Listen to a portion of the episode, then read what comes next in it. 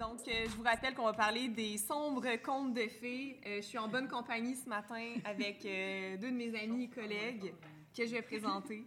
Ici, au bout de la table, Marion Gingras-Gagné, qui a terminé tout dernièrement sa première année de doctorat en études littéraires. Bravo.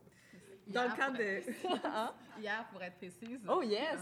Bien, officiellement. Et dans le cadre de sa thèse, euh, elle s'intéresse à la représentation des corps féminins performés en littérature québécoise contemporaine. Euh, c'est une fan inconditionnelle de Harry Potter. Euh, elle adore les réécritures contemporaines de contes de fées où il n'y a pas de mariage à la fin et souhaite de tout cœur la sortie d'une prochaine saison de Outlander. On te le souhaite, Marion. Et j'ai ici à ma droite Pascal Laplante-Dubé, qui est étudiante au doctorat, euh, qui vient de terminer sa première année, si je ne me trompe pas. C'est dans un mois, OK. tout à fait. Soon, lâche pas. euh, dans le cadre de ses recherches, elle s'intéresse aux liens entre littérature de l'imaginaire et féminisme. Euh, elle collabore à l'émission Les Amazones, qu'on vous suggère aussi fortement euh, d'écouter sur les ondes de choc.ca.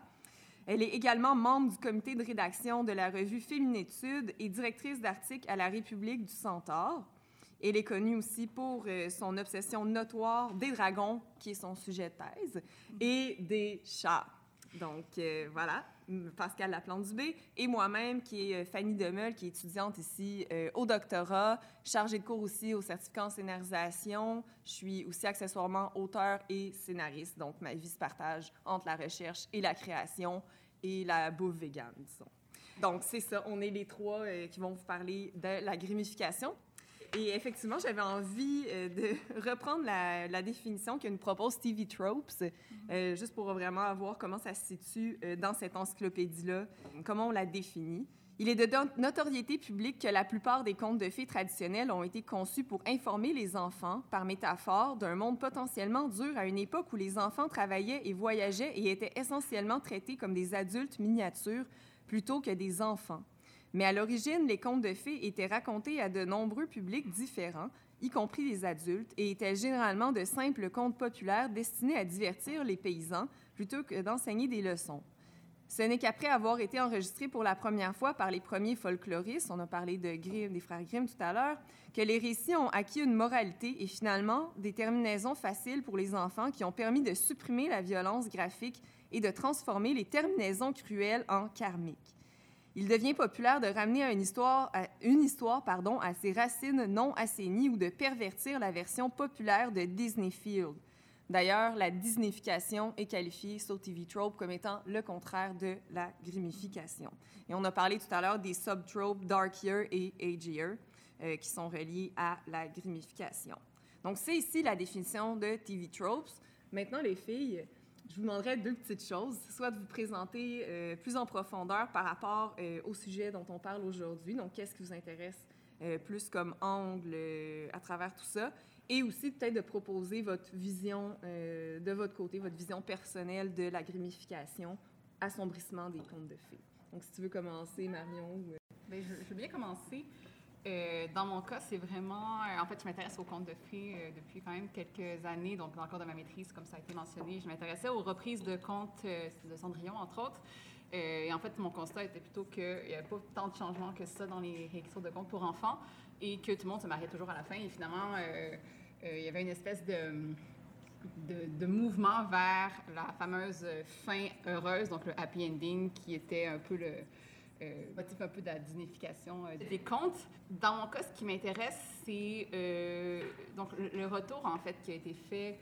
On a parlé aux, contes de Grimm qui sont, oui, une ça a été donc collecté en fait de la culture populaire, mais c'est des contes qui sont beaucoup plus sombres que ceux de Perrault, par exemple.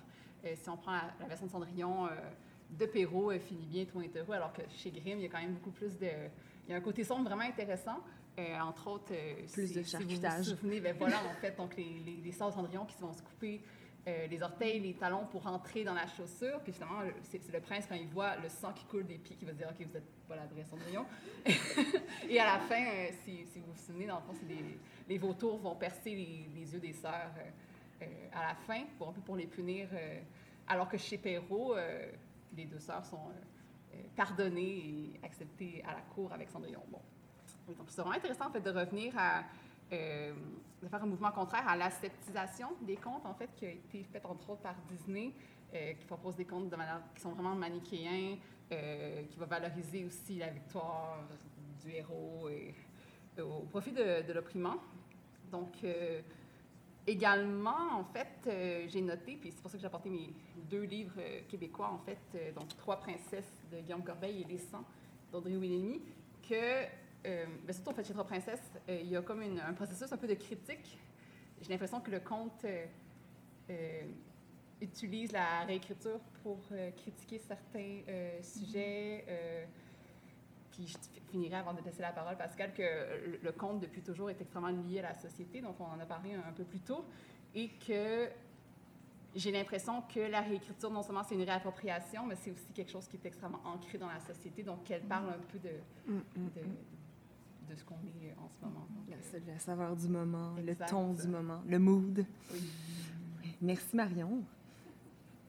Est-ce que, je vais juste une question avant peut-être d'enchaîner avec Pascal. Est-ce que c'est des textes que tu étudies pour ton doctorat spécifiquement, ces deux-là? Pas du tout, en fait. J'ai décidé de changer euh, pour le doctorat, en fait, d'aller vers euh, autre chose. cela dit, en fait, parce que j'ai travaillé dans le cadre de ma maîtrise sur des contes pour enfants et je trouvais que ça manquait un peu de, de matière. Je voulais aller ailleurs. Cela dit, ces deux entre autres, ces deux euh, versions-là euh, ont beaucoup de jus pour euh, mm. étudier, mais ça va rester à côté donc, de mon sujet principal. On va sûrement en reparler tout à l'heure, plus en profondeur. Alors, Pascal? ben, en fait, personnellement, c'est ça, le darkening et les contes, c'est pas exactement mon sujet de recherche. Donc, je m'intéresse plutôt aux mythes et à la monstruosité féminine. Donc, pour pouvoir revenir sur toute cette notion de monstruosité féminine tout à l'heure, euh, c'est quand même des champs connexes euh, à ce dont on va discuter aujourd'hui. Euh, donc, la façon dont j'aborde ça, c'est plus du côté de la lectrice que je suis. Donc, qu'est-ce que ça fait au niveau de la lecture? Et ce qu'il faut dire, c'est que j'ai grandi en parallèle, en fait, avec deux types de contes. C'est-à-dire la première qui est cette fameuse version Disney qu'on connaît tous et toutes. Et ensuite, il y a eu la version des livres de contes de fées qui étaient plus des récits folkloriques. Donc, c'était pas nécessairement les frères Grimm, mais euh, je me rappelle très bien la version de La Petite Sirène d'Anderson, qui n'était pas exactement euh, la même chose et qui permettait de jeter un regard très différent sur les personnages. Donc, c'est pour ça que les contes, en fait, avaient pris pour moi à cette époque-là plus quelque chose qui tenait de l'avertissement. Ça pouvait aussi quelque chose de triste. Donc, c'était pas Disney, on pouvait échouer et euh, l'histoire n'avait pas toujours une fin heureuse à l'américaine. Donc, ce qui est intéressant par contre, c'est que ces contes-là, euh, pour moi, sont arrivés en deuxième dans mon processus de lecture. Euh, et par conséquent, il est élu par le discours sur le discours de Disney, donc qui est quand même le, discours euh, hégémonique sur les contes.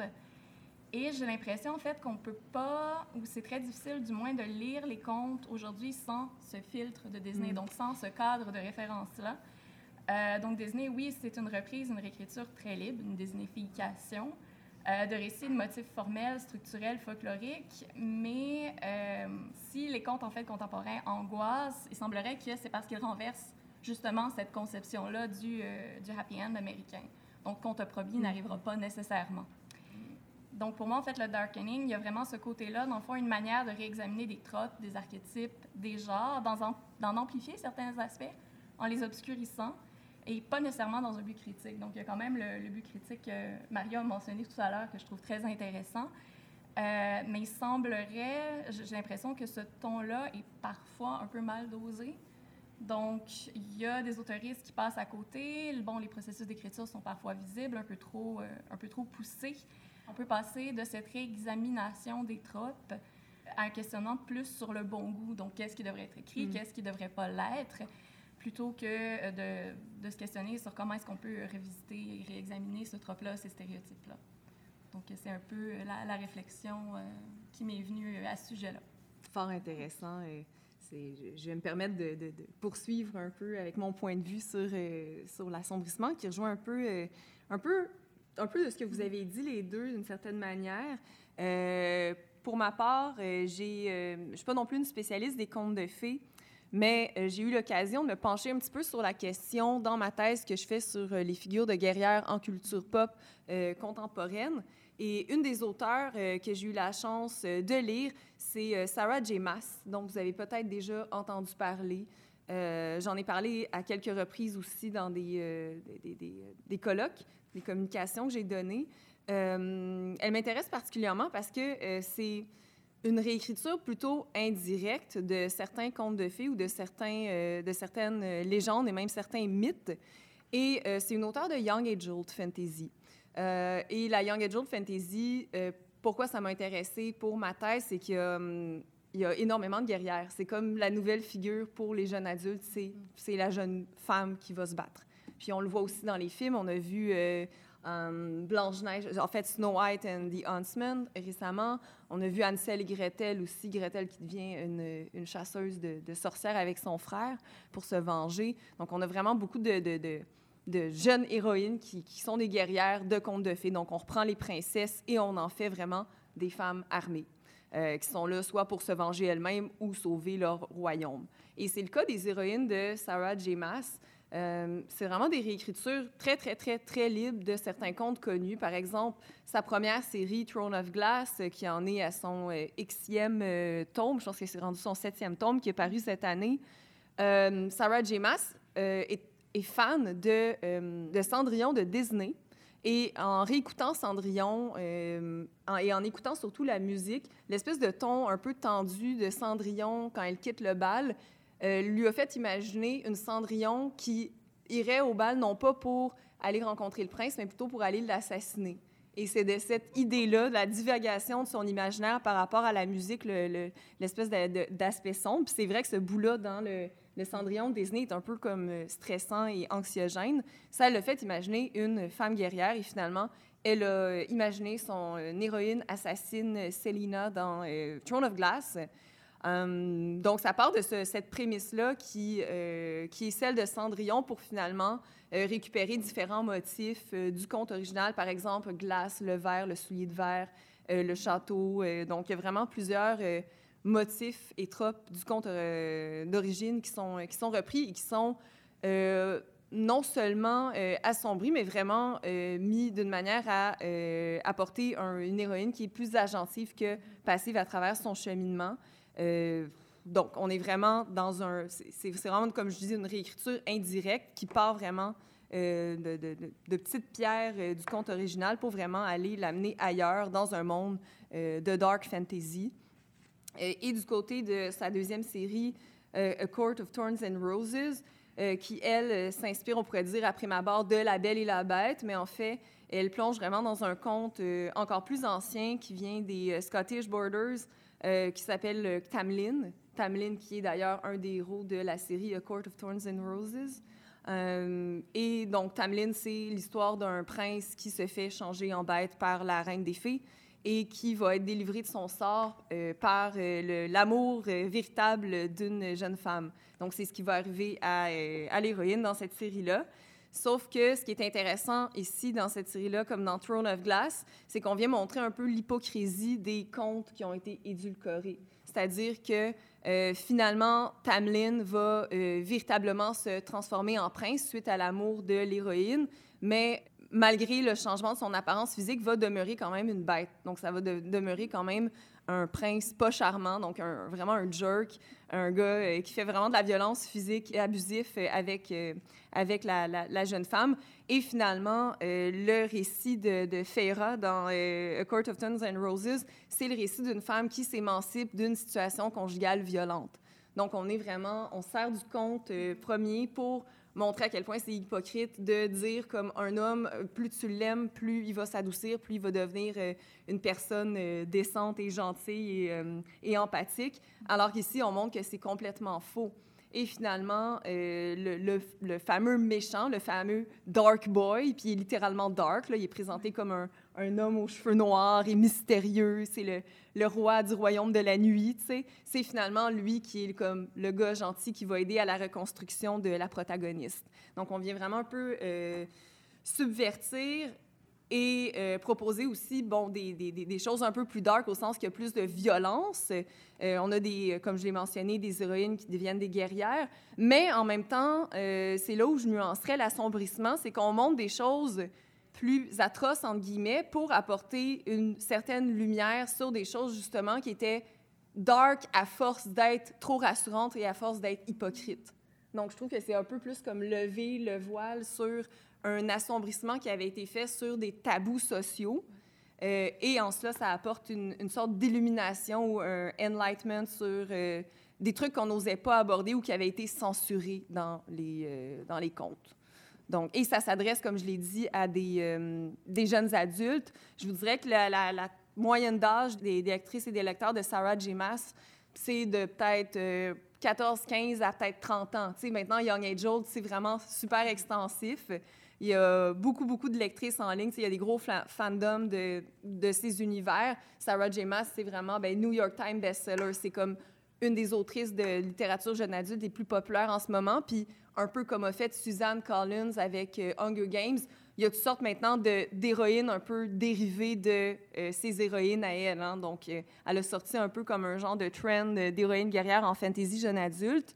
Et donc, elle a vraiment un fandom assez assez âgés, je dirais. On pourrait vraiment croire que c'est des récits pour adolescentes, mais il y a beaucoup, beaucoup de, de, de, lectrices, comme je vous disais, qui ont, qui ont vraiment mon âge, donc fin vingtaine, début trentaine. Puis c'est une question euh, qui, qui m'intéresse. Vous me direz aussi ce que, ce que vous en pensez, les filles. C'est le fait que l'assombrissement des contes de filles vient peut-être avec une... comment dire? Une, ouais, un élargissement du public ou même une réassignation des contes pour euh, un public qui est plus âgé, étant donné que les rites initiatiques, par exemple, euh, partir de la, du foyer parental, euh, être en couple ou en, en, relation de plus longue durée, ça vient plus tard que, par exemple, il y a 100, 150 ans, où toutes ces étapes-là de la vie se passaient plus jeunes. Et le fait que on réassigne les comptes à un public jeune adulte plus âgé, euh, je me demandais si c'était pas justement, ça venait pas avec les, les, les thématiques peut-être plus matures euh, qui, sont, euh, qui, qui, sont abordées. Donc, c'est, ça rejoint un peu la question que, que tu te posais tantôt d'emblée, Marion, en disant, je trouvais ça fort intéressant que, veut, veut pas, ça s'imprègne aussi de comme, qu'est-ce qui se passe en société. Puis je sais pas si le fait que toutes nos, nos, étapes de la vie sont vécues plus vieilles, ça vient pas aussi avec cet aspect-là des, des contes pour personnes plus âgées. C'est intéressant parce que à la base, le conte, donc c'est oral, donc il est, euh, est, transmis, il est raconté de manière orale. Et euh, la thématique, en fait, du, conte oral, c'est vraiment euh, de montrer, en fait, la, voie à suivre et le passage à l'âge adulte. Donc, les contes oraux traditionnels montrent, en fait, qu'est-ce qu'il faut faire pour être agrégé dans la société et, bon, se marier, donc prendre un peu un rôle social. Et, je veux dire, les personnages des contes oraux ne sont pas si jeunes que ça quand même donc en parlant du passage à la vie maritale, alors que, euh, avec Perrault, entre autres, ça s'est vraiment euh, transformé. Donc, les contes sont beaucoup plus euh, adressés à des enfants, il y a des moralités, tout ça. Il y a comme un déplacement, parce que même les contes d'aujourd'hui, les contes de, dîner, par exemple, c'est des, personnes qui vont se marier. je veux dire, c'est pas des filles qui sont si jeunes que ça, finalement. Mais... Mm, mm. Mm. Je trouve ça super intéressant, en fait. Euh, d'ailleurs, euh, merci euh, de, de, m'avoir réconcilié, en fait, avec le, le, le, second, le Court of... Court of Thorns and Roses, Qui, qui, est un bon tongue twister. oui, mais c'est ça, effectivement. la raison pour laquelle, justement, j'avais abandonné ma lecture, c'était justement pour ce côté qui est là aussi dans les contes, c'est que tu dois accepter cet homme-là qui te fait du mal, finalement, et tu dois accepter ce monstre, d'une mm-hmm. certaine manière qui est plus reconduit dans le premier ton, mais si j'en déduis de ce que tu me dis, c'est vraiment, ça change. Euh, ça fait miroiter ça. Ça fait comme, OK, eh ben, conne. Genre, c'est comme, euh, voyons. tu sais, on a, on a la même réaction que quand on comprend pas pourquoi quelqu'un reste avec quelqu'un de violent, mais finalement, c'est exposé, tu sais, c'est la manipulation mhm. psychologique. Oui, c'est ça, et tu dois l'accepter même si tu ne vois pas son visage, tu sais pas à quoi il ressemble. Donc, c'est. Euh, je trouve, ça particulièrement fascinant, surtout au regard de MeToo, ce qui se passe euh, dernièrement. Donc, on a beaucoup de choses socialement qui sortent, qui sont discutées. Et euh, ça, ça, précède un peu. Donc, ça permet de voir que quand même dans la fiction, dans ces contes-là, il y a des voix qui s'élevaient et qui probablement pavaient le chemin à ce qui est en train, à tout ce mouvement social-là euh, présentement. Donc, ça rejoint ce que Marion disait aussi. Les contes parlent de notre société, ça parle de nous maintenant, et c'est pour ça probablement qu'on les réécrit. Autant justement pour les emmener ailleurs. Je suis tellement d'accord avec, euh, avec ce, que, ce que vous dites, les filles. Puis, euh, tu sais, il y a, y, y a, des autrices derrière ces réécritures de contes-là qui sont assumées en posture de je veux, je veux le faire justement pour les, les, les, femmes qui ont été maltraitées dans ces contes-là, et les femmes qui sont maltraitées dans le réel. sais, Sarah J. Maas l'affirme que c'est ça la mission un peu de ses livres. C'est oui de proposer des, des récits intéressants, mais c'est aussi de proposer des euh, femmes qui sont capables de s'en sortir, qui sont capables de se reconstruire, qui sont capables de, de, de, de, prendre les rênes de leur vie. Puis Marie Demers aussi, on en parlait tout à l'heure euh, en dehors du micro euh, avec Marion. Marie Demers qui a proposé euh, deux réécritures de contes. Si je ne me trompe pas, il y a Le Petit Chaperon Rouge oui. et Peau d'âne. Vivienne Petit Capuchon vert, Petit Capuchon bleu et Peau de vache que j'ai lu récemment, puis c'est une parenthèse parce que c'est pas vraiment des contes qui sont dark, mais c'est des réécritures de contes pour enfants qui sont extrêmement intéressantes. Je vous invite vraiment à les lire. Euh, c'est, en fait, c'est une des meilleures écritures de contes euh, que j'ai lues jusqu'à maintenant parce qu'en fait, il y a vraiment un travail qui est fait justement sur les motifs mm. euh, du conte dans une volonté de transgresser enfin les, les, patterns puis les tracks du, du, conte de. Donc, il n'y a personne, évidemment, qui, qui, qui, se marie à la fin. Et on encourage les jeunes filles à, s'émanciper, mais aussi juste à, en fait, à, voyager et à vouloir autre chose. Euh, puis évidemment, il y a toutes sortes de, sujets qui, ont, qui, sont abordés, euh, entre autres donc la possibilité d'une identité trans, euh, les modèles familiaux euh, non traditionnels. Donc, euh, vraiment, je vous invite à les lire. Je ne les ai pas lus encore, mais Marie, c'est Marie Demers quand même. Donc, oui. Puis j'ai lu aussi des très bonnes critiques à ce sujet-là. Bien, j'aurais envie d'ouvrir une autre petite porte qui est un peu connexe à ce, qu'on, ce dont on parle. C'est pas c'est pas nécessairement lié avec euh, le, le, la mission, par exemple, des autrices derrière leur texte, mais c'est plutôt lié au euh, mode d'écriture. Donc, je me demandais si de sortir le conte de la forme du conte, justement, en proposant des séries, des romans, euh, des, euh, des, séries télévisées ou de films, il n'y aurait pas moyen, justement, de, démanteler, puis c'est peut-être par là que vient entrer une forme d'assombrissement, étant donné qu'on a plus de nuances qu'on peut venir apporter, euh, il y a plus de territoires qu'on peut aller explorer. Puis je pense que le mode, le mode traditionnel elliptique du conte, il y a peut-être un espèce de, de, de moment où on vient euh, un peu tourner les coins ronds et proposer des choses justement qui sont plus manichéennes, alors que quand on vient déplier, c'est là qu'on peut peut-être voir un peu euh, ce qui se cache euh, derrière. Euh. Nuancer, remplir les blancs finalement, puis... mais c'est aussi avec différents, différentes manières. Donc on a l'image, c'est sûr que je pense dans les contes euh, traditionnels, est-ce qu'il y avait ça, des, des images, des gravures? Euh? Eh, je ne saurais pas dire. Je sais qu'il y a eu euh, Doré, Gustave Doré, qui a aussi illustré d'autres, d'autres contes, mais c'est pas mal la seule chose, je pense, qui, a été fait avant les productions contemporaines, j'ai l'impression. Mm -hmm. Mm. C'est vrai la question de l'image. Oui, hein? il, y a, il, y a, il, y a, quelque chose qui joue à, à, sur ce plan-là parce que je pense que dans l'imaginaire collectif, les contes sont associés aux images. À la base, c'était des, des, récits oraux, souvent qui viennent des traditions païennes. Euh, mais c'est ça, de, de, fil en aiguille, c'est devenu vraiment lié à l'image, ne serait-ce aussi que par le monde de l'enfance et la mm-hmm. disnification, mm -hmm. Qui, ont, qui, ont, posé un peu comme les canons des, euh, des images. Oui. Puis ça me fait penser aux fameuses images de princesses qu'on a vues. Ben, C'était plus en 2016-2017. Il y avait un trend de genre les princesses désignées à toutes les saveurs possibles et imaginables. Puis il y en a beaucoup qui c'était comme de, lié à de l'extrême violence, puis ça m'a comme oui. fasciné. J'étais comme, pourquoi on a besoin de les mettre dans les positions les plus scabreuses ou violentes ou dégradantes? C'était comme euh, vraiment, genre, euh, ça allait loin des fois, fait que je sais pas, ça m'a, ça m'a comme fait poser des questions. Pourquoi on a besoin de les, de, de voir plonger dans l'extrême perversion le, le, les symboles de pureté, si on veut, euh, de la culture pop? Tu sais, je fais vraiment du coq à l'âne, mais ça m'a fait penser tantôt quand tu as nommé Spring Breaker. Harmony Corrine, son but, en prenant un casting des filles les plus comme pures, genre de Hollywood, par exemple Ariana Grande, c'était justement de les voir sombrer dans la plus grande déchéance et en tirer une sorte de plaisir. Fait que moi, ça, je sais pas, ça vient me, me poser des questions. J'ai pas, j'ai vraiment pas de réponse formulée à, à, à, fournir à ça, mais ouais, ça me fascine de voir ces cette idée-là de, de, défaire ou d'enlever un peu les petites ailes de libellule, genre, à ces, euh, ces petites princesses-là.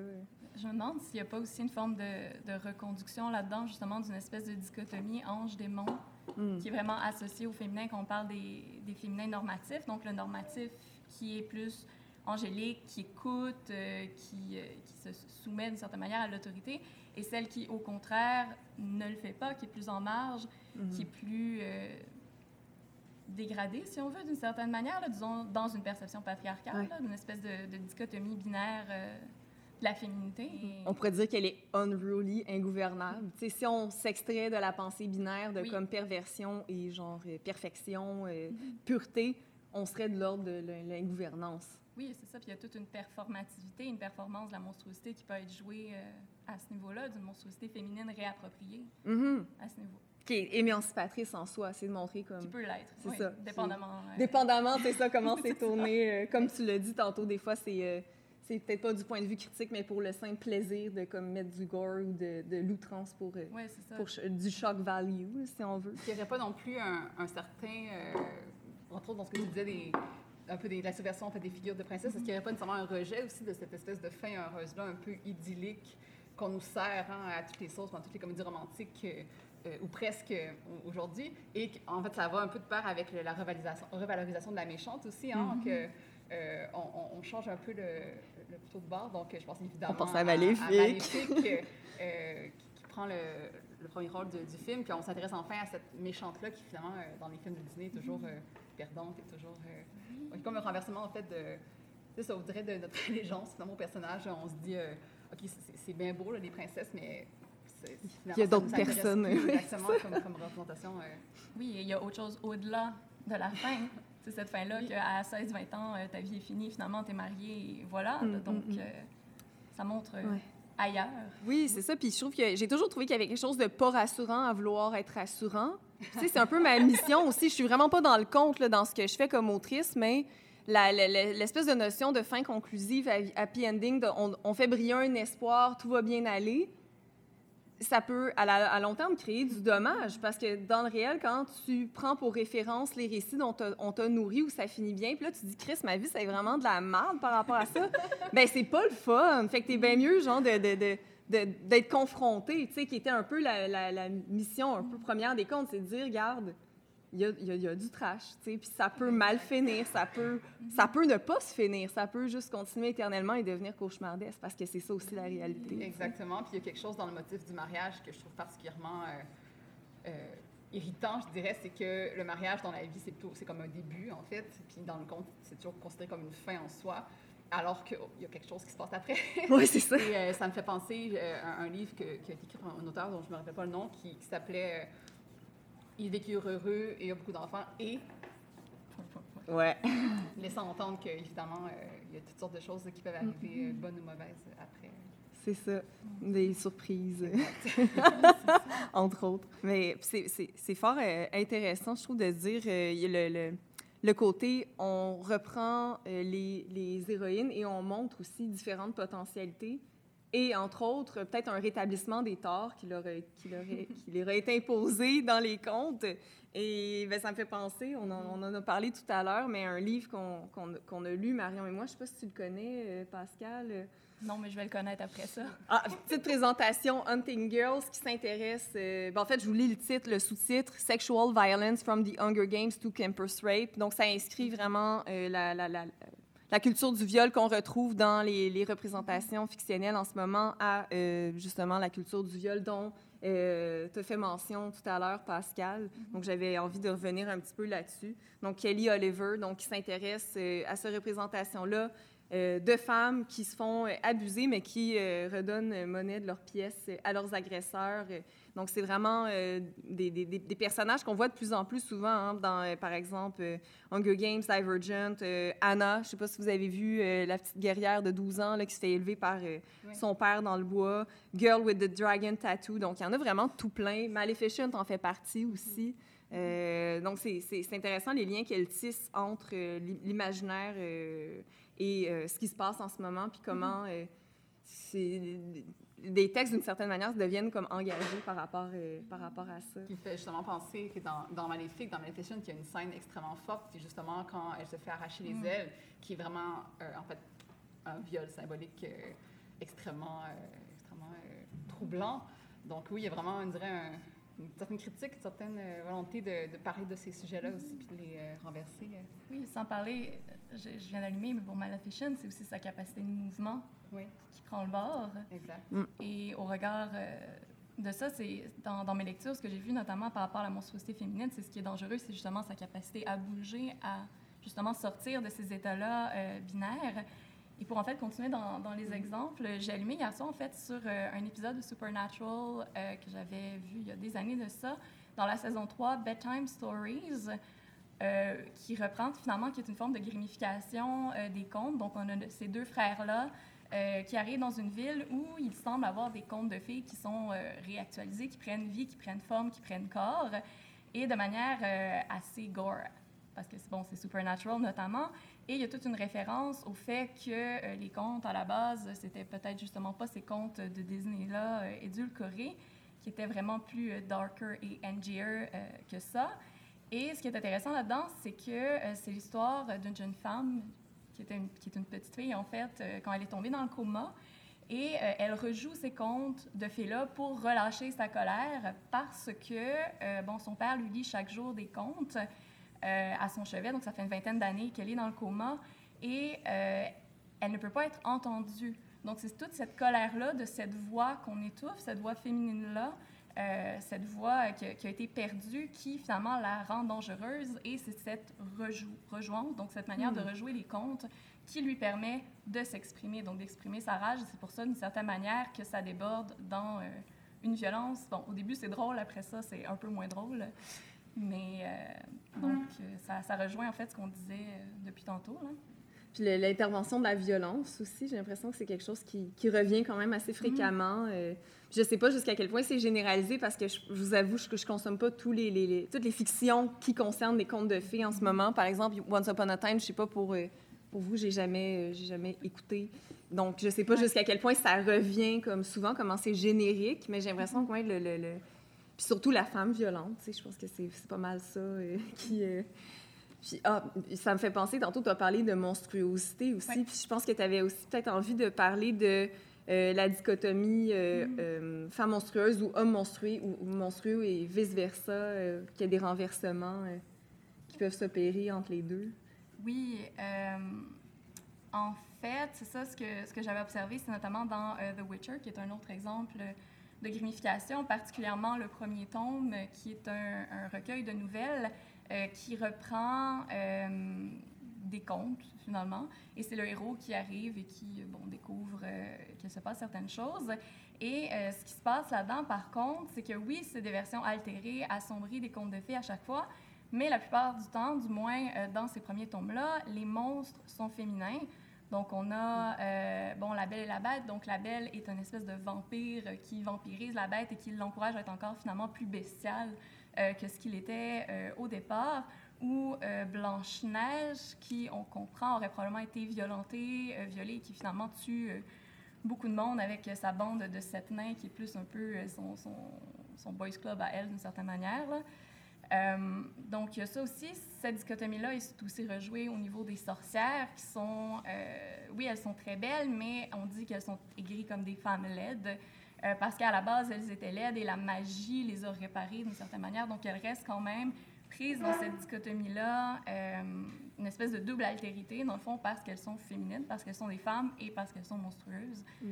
Donc, il y a beaucoup ça qui est rejoué. Euh, je trouve ça quand même intéressant. Euh, j'ai lu un, article de Nancy Vegla, donc Images of Evil, Male and Female Monsters in Heroic Fantasy.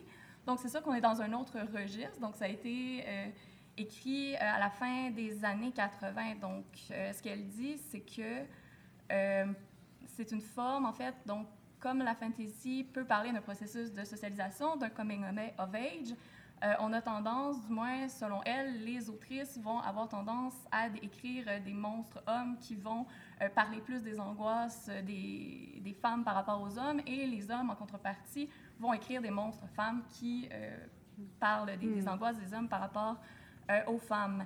C'est sûr que, à mon sens, c'est une réflexion peut-être un peu simple au sens que ça reconduit une certaine binarité, donc ça laisse pas de place à autre chose qu'une espèce d'hétérosexualité obligatoire. par contre, ça, il y a quand même des pistes de réflexion intéressantes. Euh, bon, aussi, c'est ça, ça parle pas des rapports de domination. Donc, évidemment, euh, quand on parle de la masculinité et la féminité, donc la masculinité est la norme. Et la norme dans des systèmes de pouvoir impose ses lois, ses manières de voir. Donc, oui, c'est binaire, oui, c'est une norme masculine. Donc, pour moi, elle, elle, ne parle pas assez de ça dans son article. En fait, elle ne le mentionne pas. Mais il y a quand même des pistes de réflexion très intéressantes. Euh, notamment, ça me rappelle à Monstre, ça me ramène à Monstre et Fantôme, en fait, mm. la table ronde que vous aviez eue où vous discutiez notamment des euh, différentes expériences féminines, comment est-ce que ça peut créer finalement une horreur différente en t'inspirant ton vécu? Hmm. Donc, je trouve ça, euh, il y, a quelque chose d'intéressant. Au moins, il y a des belles pistes de réflexion à avoir à ce niveau-là. Oui, la projection à travers le monstre, la rencontre euh, à travers le monstre en nous via l'écriture. mais ouais, c'est super intéressant ce que tu dis, puis ça me, ça, ça me fait rappeler Sarah J. Maas aussi, qui utilise cette dichotomie-là aussi, homme monstrueux, femme héroïque mais qui, par moment aussi, va se permettre de montrer des femmes monstrueuses euh, qui, mm. sont, euh, qui sont assumées, qui sont très puissantes et qui sont vraiment euh, en plein, plein, pleine possession de leur pouvoir. Et aussi avec des héroïnes peut-être plus nuancées, qui sont vraiment imparfaites. Mm. Et c'est ce qui est intéressant aussi. Puis j'ai remarqué aussi que dans beaucoup de romans à succès en Young Adult, on vient proposer justement des héroïnes qui sont un peu plus dark que ce à quoi on s'attendrait ça reste quand même des figures héroïques qui accomplissent quand même des actes euh, assez nobles, mais avec des personnalités qui sont quand même dans les teintes de gris. Puis euh, ça me fait penser à la tout récente Sabrina. Je ne sais pas si... Euh... je déborde un peu du conte de fées, mais ça m'a fait penser à ça tantôt quand on a parlé des, euh, des sorcières, puis comment on vient peut-être replonger dans une figure qui était à la base condamnée, qui était représentée comme étant monstrueuse, Ensuite, qui a été un peu édulcoré, par exemple, euh, toutes les représentations de ma sorcière bien-aimée, la Sabrina euh, plus gentille, plus, euh, plus light que dans les années 90. Et là, on replonge dans des représentations de sorcières assumées et qui sont correctes comme ça et qu'on prend pour héroïne. Tu sais, que c'est pas, c'est plus l'antagoniste, mais c'est comme une, une, une réappropriation de la sorcière comme figure héroïque, mais une sorcière sorcière, tu sais. On n'est pas en version euh, douce et gentille et sympathique. En fait, elle peut être sympathique et à la fois aussi égoïste et à la fois, tu sais, elle est vraiment plus complexe, mais elle est posée vraiment comme, euh, comme une sorcière. Puis dans le cas de Sabrina, ce que je trouve intéressant, c'est qu'on vient vraiment reprendre l'espèce d'idée de base de la chasse aux sorcières qui était de lier euh, les, les, les, les, femmes qui font de la sorcellerie au satanisme. Donc, on vient vraiment reprendre l'imaginaire de base et on le, le, le, le repose. Et éventuellement, ben, plus la série avance, plus on comprend euh, la, la, corruption du système satanique euh, lui-même. Donc, euh, on vient un peu le, le démanteler. Mais ouais, la figure de la sorcière, je pense qu'on pourrait passer une heure à parler de la grumification juste sur ces, cette figure-là.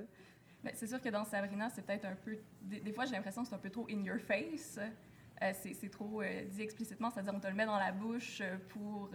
ça te laisse pas vraiment la, possibilité de réfléchir. Là. Surtout la deuxième saison, je trouve. Donc, mais à ce niveau-là, la première était vraiment beaucoup plus intéressante. Donc, il y avait vraiment, oui, ce, ce, darkening-là de cette Sabrina-là que moi, j'avais vu quand j'étais toute petite, toute mm-hmm. jeune à la TV. C'était la, jolie blonde dans un sitcom américain. Donc, c'est vraiment un retournement de ça. Mm, c'est mm. aussi le sitcom qui est mis à mal. oui, c'est ça. Certains, certains codes, oui. Ouais, Puis on vient aussi euh, chercher ben, la Sabrina, qui était le, roman graphique, dans le fond, qui préexistait, dans le fond, euh, tout mm. ça. Donc, il y a, on dirait qu'il y a toujours cette idée de retourner euh, à, la source pour la présenter sous un, sous un éclairage nouveau. je me demandais du côté des autrices dont tu as, parlé tout à l'heure, que tu as présenté, Marion, si tu considères de tes observations qu'il y a peut-être une différence entre la grumification euh, des contes dans la pop culture versus plus ce travail comme ça d'autrices québécoises qui ne s'inscrivent pas nécessairement dans la, culture populaire. C'est une bonne question. tout d'abord, il y en a, c'est pas deux autrices, il y a un auteur et une autrice. Ah, donc, je trouve ça intéressant aussi à ce niveau-là. Euh, je ne suis pas une très, très grande consommatrice non plus de, de séries ou de films de contes de fées. Bon, souvent par manque de temps aussi. D'ailleurs, j'ai très hâte d'écouter Sabrina. J'ai fait ma session hier, donc euh, ça va être du rattrapage euh, éventuellement. Un beau problème. ben, j'ai l'impression quand même, tu en as parlé tantôt, Fanny, que le conte de fées, je me suis retrouvée bon, à aller voir l'année passée ou l'année d'avant, il y a Beauty and the Beast au cinéma avec ma soeur, bon, avec Emma Watson. Et j'avais été vraiment étonnée de voir à quel point on s'en lassait jamais, en fait, des, contes de filles qui étaient réécrits et écrits les mêmes, on, les connaît vraiment bien. Puis j'en étais venue à, la réflexion que c'est vraiment, c'est vraiment un matériel, un matériau extrêmement riche, donc vraiment idéal pour réécriture, autant dans les romans que dans les séries, puis tout ça, c'est vraiment... Puis dans, un, le cadre de roman, on peut vraiment aller euh, beaucoup plus loin que dans un, simple conte.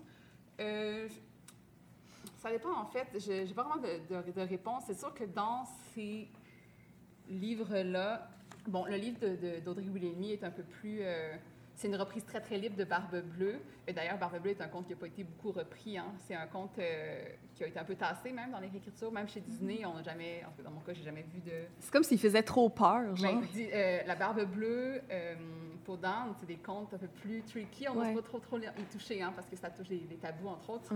Et la mort, entre autres, et tout ça. Et l'inceste pour, C'est ça, pour Dan que, qui Marie, que Marie a repris en plus. Oui, oui dans, dans, dans, dans, Peau de vache, euh, euh, c'est la jeune fille qui veut marier son père, en fait, comme toutes les petites filles. Euh, donc, c'est un beau renversement qui a été fait. Donc, je la, mm-hmm. fais la parenthèse. il y a vraiment un, travail qui a été fait sur. C'est vraiment une, un matériel vraiment de base que l'auteur, l'autrice a décidé de prendre pour sauter dans une espèce d'univers qui, qui qu'elle explore dans chacun de ses romans. Hein. Si j'ai pas lu encore Audrey oui, Lely, mais c'est comme à bâtir une espèce de monde euh, fictif. un peu avec des relents de contes, justement. Euh, donc, c'est vraiment un matériel qu'il utilise pour euh, l'univers et ses personnages et tout ça. dans ce cas-là, c'est vraiment... Guillaume Corbeil, vraiment, c'est plus des reprises qui sont plus collées sur les contes. Donc, c'est La Belle Bois dormant, Cendrillon et Blanche-Neige. C'est sûr qu'il y a une grosse différence avec les, les séries. Dans ce cas-ci, c'est vraiment, euh, il y a une reconduction très, très euh, critique, justement. On parle de marchandisation de l'image, de corps féminin, euh, dictature de l'apparence et tout ça. Il y a vraiment quelque chose d'extrêmement... ben voilà, donc c'est utilisé comme matériel critique. Et d'ailleurs, le, corps des femmes est extrêmement malmené dans, dans ce, dans ce livre-là, un petit peu pour contrecarrer peut-être les contes de filles un peu trop léchés de, de Disney. Donc, euh, je dirais ça. En fait, il n'y a pas tant de, de, réécriture québécoise contemporaine de contes, hmm. mais je les trouve quand même vraiment intéressantes euh, à explorer.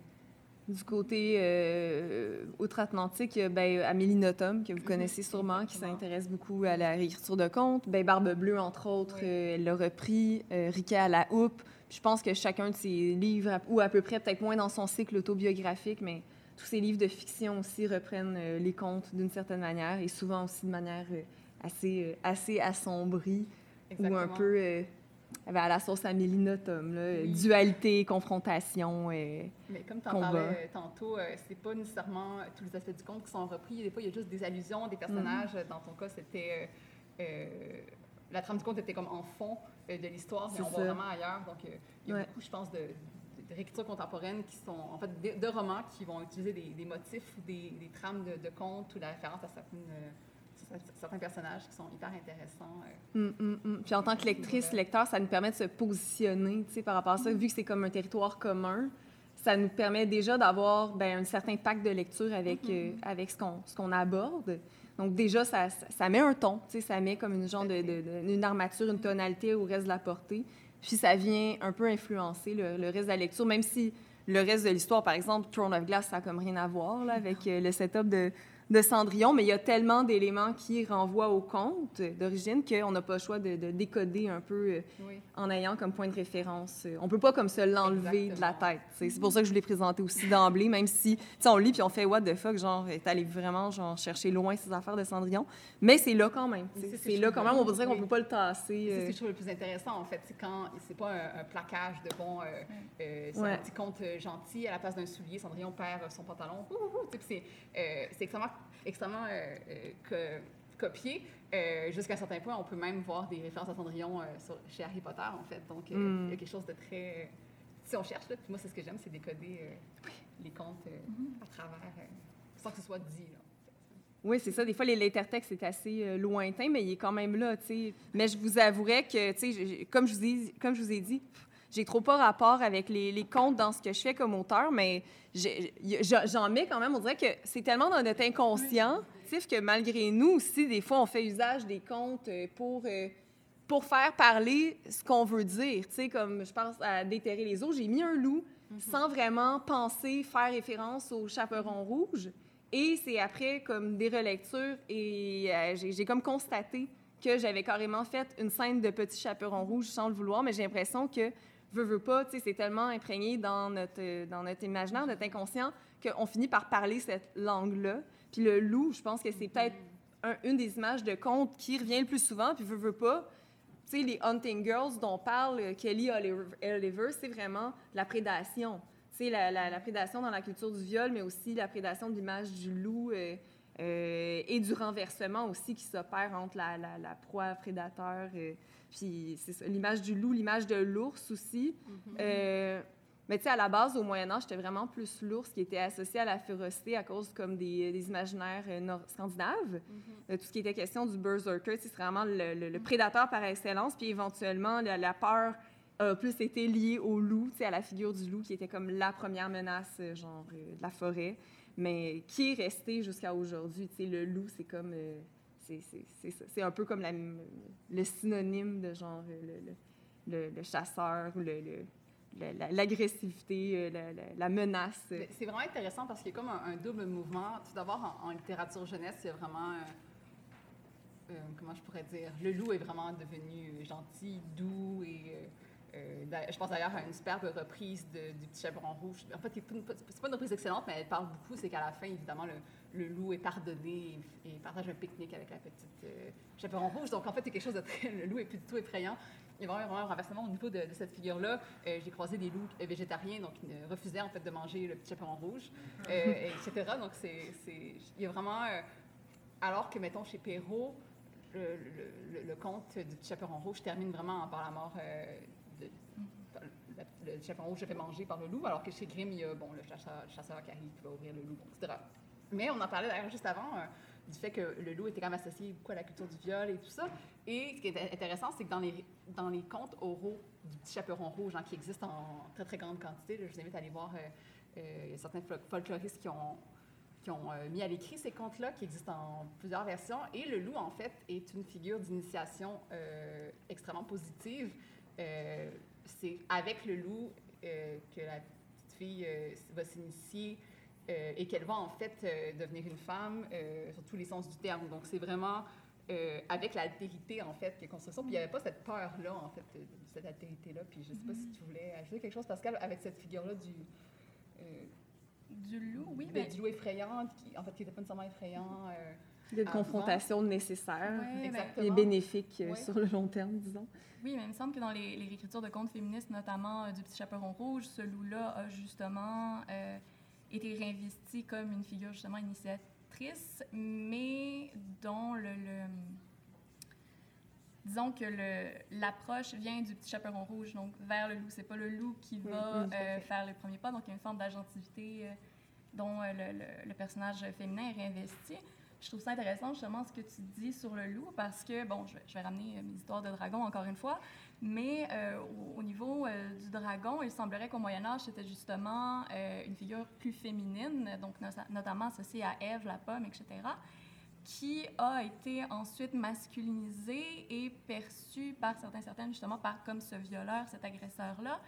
Et il y a beaucoup de femmes, ben, pas beaucoup de femmes, mais certaines femmes qui vont réutiliser, réinvestir cette figure-là de l'agresseur maintenant pour tenir un autre type de discours féministe. Donc, hmm. c'est il me semblerait que ça, ça fasse écho euh, à ton loup, là aussi, notamment, à ce que toi tu as fait euh, dans Déterrer les eaux aussi. Ce loup-là qui investit notre imaginaire, qui est là, qui est très présent.